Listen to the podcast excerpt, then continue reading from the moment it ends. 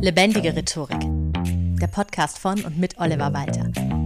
Jeden Montagmorgen eine neue Folge mit Tipps, Tools und Talk zum Thema Rhetorik und Kommunikation. Hallo und herzlich willkommen zu einer neuen Folge Lebendige Rhetorik.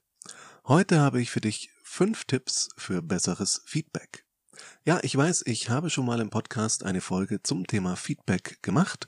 Das ist auch tatsächlich bis heute immer noch die meistgehörte Folge überhaupt. Ich glaube Folge zwei oder drei. Hör sie dir gerne mal an, um das Thema abzurunden. Die Aspekte, die ich heute einbringe, sind neu, zum Großteil manche vielleicht minimal ähnlich, aber es gibt halt zum Thema Feedback doch noch einiges zu sagen.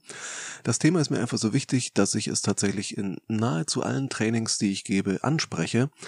Einfach weil es häufig immer noch nicht ausreichend umgesetzt wird. Deswegen hört ihr gerne die Folge von damals an. Du kannst aber auch aus dieser Folge ganz allein für sich stehend mehr als genug zum Thema Feedback mitnehmen. Warum Feedback? Nun, nur durch Feedback können wir lernen. Nur durch Feedback gibst du auch anderen die zum Beispiel dich mit ihrem Verhalten nerven, eine realistische Chance, ihr Verhalten zu ändern und dazuzulernen.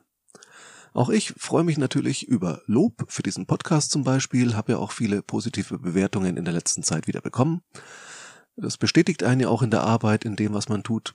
Aber hilfreicher für die eigene Weiterentwicklung ist dann eben doch Kritik im Sinne von konstruktiven Verbesserungsvorschlägen. Deswegen, wenn du was zu diesem Podcast anzumerken hast, lass es mich gerne wissen unter feedback at rhetorikpodcast.de. Du siehst, ich habe sogar eine extra Domain dafür, eine extra E-Mail-Adresse. So. Bevor wir ins Thema einsteigen, nochmal der Hinweis, du kannst mich sehr gerne auf Steady unterstützen, Premium-Mitglied des Podcasts werden und damit meine Arbeit auch finanziell mit einem monatlichen oder jährlichen Beitrag unterstützen, mich für Trainings und Coachings weiterempfehlen oder auch selbst buchen oder eines meiner Bücher, zum Beispiel Schlagfertiger in sieben Schritten, käuflich im Buchhandel erwerben. So, nach diesem kleinen Werbeblock starten wir rein. Fünf Tipps für besseres Feedback. Erstens. Es gibt explizites Feedback und es gibt implizites Feedback, wie ich es gerne nenne. Letzteres ist meist ehrlicher bzw. direkter. Was meine ich damit? Naja, frei nach Paul Watzlawick, wir können nicht nicht kommunizieren. Das heißt, wir können auch nicht nicht Feedback geben. Äh, simples Beispiel. Gestern kurze Diskussion mit meiner Frau. Ich sage etwas zu ihr, wie ich die Sache sehe, und sie rollt die Augen. Klares, direktes, implizites Feedback. Sie hat nichts gesagt, außer okay, aber das Augenrollen war eindeutig. Das heißt, auf der nonverbalen Ebene durch so Geräusche wie oder auch so in Nebensätzen, ja, ich weiß ja, dass du einfach nicht so gerne, dass du es einfach nicht schaffst, pünktlich zu kommen, bla bla bla. Das heißt, sowas rutscht Leuten noch einfach mal raus oder passiert eben nonverbal. Das ist was anderes, als wenn jemand wirklich zu dir kommt und sagt, hey du, darf ich dir mal kurz Feedback geben? Also deine Pünktlichkeit bei Meetings wäre schon noch ausbaufähig sondern oftmals ist es eben, dass du sagen, ja, mit dir haben wir früher jetzt auch gar nicht gerechnet. Auch das ist eine Form von Feedback. Und nur weil es nicht explizit als Feedback vorher angekündigt wird oder in entsprechender Form eines Feedbacks, in der anderen früheren Folge zum Thema Feedback habe ich erklärt, warum ich die Sandwich-Regel nicht mag und was ich stattdessen empfehle, aber all sowas passiert da nicht, sondern implizites Feedback wird einfach mal so rausgehauen, vielleicht gar nicht bewusst, sondern es rutscht einfach raus das heißt aber nicht, dass du aus diesem Feedback nicht unfassbar viel lernen und für dich mitnehmen kannst. Gerade diese unwillkürlichen Reaktionen sagen dir viel ehrlicher und direkter, wie es andere Leute gerade sehen, als wenn die Leute sich ein ausführliches Feedback für dich zurechtlegen. Also, achte mehr bewusst auf solche Signale und nimm sie als Feedback auch an. Und überleg dir, reflektier das, ob du daraus was lernen kannst oder nicht. Zweitens, da sind wir schon beim Thema ehrliches Feedback, hilfreiches Feedback muss nicht immer 100%ig ehrlich sein. Oh, habe ich das jetzt wirklich gesagt? Ja. Wie meine ich das denn? Na, ich meine es in dem Sinne, dass du nicht immer die ganze Wahrheit auspacken musst. Denk an Eltern und ihre Kinder. Klar sagst du deinem Kind, dass es da einen ganz, ganz tollen bunten Elefanten gemalt hat. Ach so, das ist ein Dackel. Okay. Trotzdem, die Kreativität ist ganz toll, wirklich. Und so machen wir das unter Erwachsenen natürlich nicht mehr. Aber manchmal ist es für Menschen besser, du stärkst sie da, wo es Positives zu berichten gibt. Also du hebst das Positive hervor und setzt da den Fokus drauf. Das heißt aber nicht, dass du zwangsläufig auch das ganze Negative erwähnen musst. Wenn du aus irgendwelchen Gründen davon ausgehen kannst, dass ein Teil deines Feedbacks der anderen Person eher schaden könnte oder eurer Beziehung zueinander, dann lass es. Vielleicht geht's aber auch genau in die andere Richtung.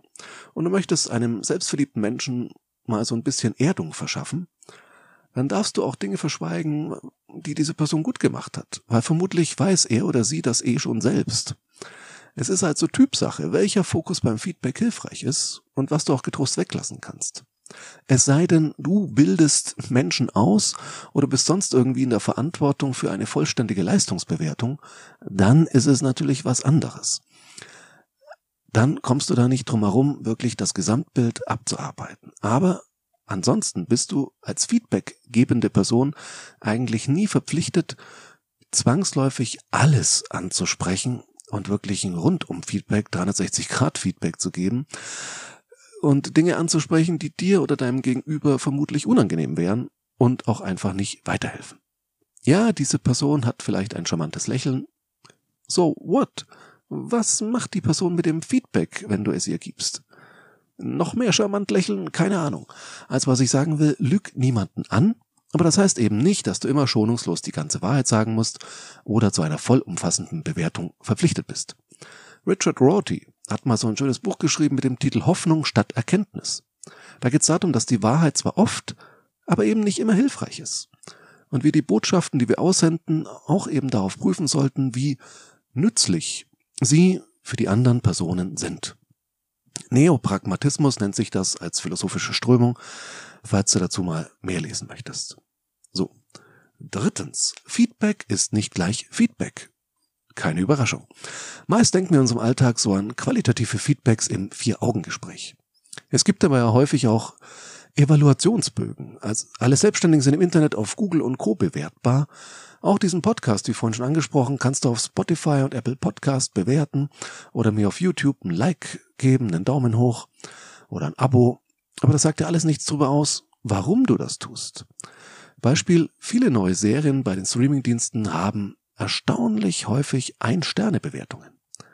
Liest man dann die Kommentare dazu, wird sehr schnell deutlich, dass die RezensentInnen allesamt genervt davon sind, dass der Streamingdienst pro Woche nur eine Folge veröffentlicht.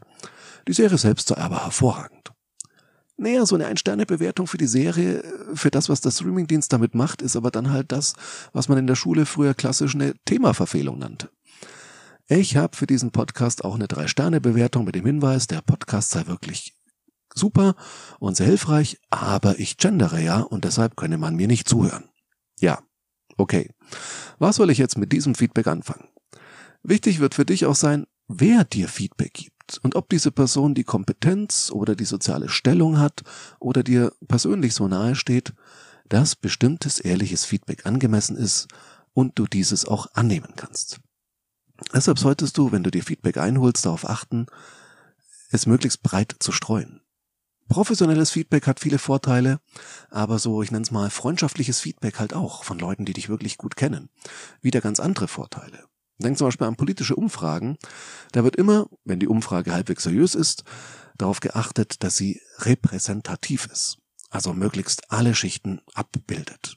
Und wenn du für irgendein Thema ein Rundum-Feedback haben möchtest, schadet es auch nicht eben, es die auch entsprechend vielschichtig zu holen, von Leuten, die dir nahestehen und dir wohlgesonnen sind, von Kollegen und Kolleginnen oder auch von einem Profi wie mir als Coach und Trainer, wenn es ums Thema Rhetorik geht oder eben jemand anderem auf dem jeweiligen Fachgebiet. So. Viertens. Feedback beginnt im Idealfall schon, bevor es überhaupt etwas zu bewerten gibt. Was meine ich damit? Naja, wir sagen mit Feedback Menschen, was sie gut oder weniger gut gemacht haben, im Nachhinein. Deshalb ja auch Feedback. Hilfreich ist es aber, wenn es schon vorher gewisse Erwartungshorizonte, Zielvorgaben, Pflichtenhefte oder ähnliches gibt, weil Feedback hat viel mehr Gewicht, wenn es sich dann im Nachhinein auf die vorher schon klar kommunizierten Erwartungen, Anforderungen oder Ziele beziehen kann. Diese Infos vorab nennt man auch analog zum Feedback Feed Forward. Und ich finde, das ist ein ganz wichtiger Aspekt dieses Feed Forward, dass wir schon im Vorfeld klar machen, was uns wichtig ist, was dazugehört, äh, um zum Beispiel diese neue berufliche Position erfolgreich auszuüben. Ich möchte immer sehr gern wissen, wenn mich jemand für ein Seminar oder Coaching bucht, was genau ist der Erwartungshorizont? Was soll an Inhalten vermittelt werden? Äh, wie ist die Zielgruppe? Wie kann ich mich darauf ausrichten? Wie viel Zeit habe ich dafür? Und so weiter und so fort. Damit das vollkommen klar ist und es da nicht zu Missverständnissen gibt und ich ein Seminar an den Teilnehmenden vorbeiplane. Oder dass schon beim Dating, um ein Beispiel aus dem privaten Bereich herzunehmen, auch schon sehr früh darüber gesprochen wird, was sind eigentlich die jeweiligen Vorstellungen von einer Beziehung. Damit könnte man so manches Problem im Nachhinein vermeiden. Und sei es im Extremfall nur, dass beide sehr schnell merken, äh, nee, das passt nicht.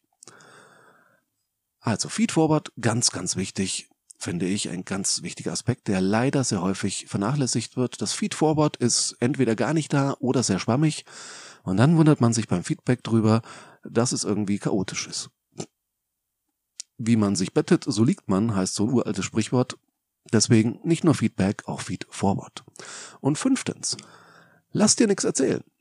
Du bist die wichtigste Feedback-Instanz für dich und solltest dir selbst regelmäßig Feedback geben. Und das ist das Entscheidende. Auch wenn alle anderen voll zufrieden sind, wenn du höhere Ansprüche an dich selbst gehabt hast, solltest du die auch zum Maßstab nehmen. Und wenn du mit dir zufrieden bist und alle anderen meckern, ist das auch okay.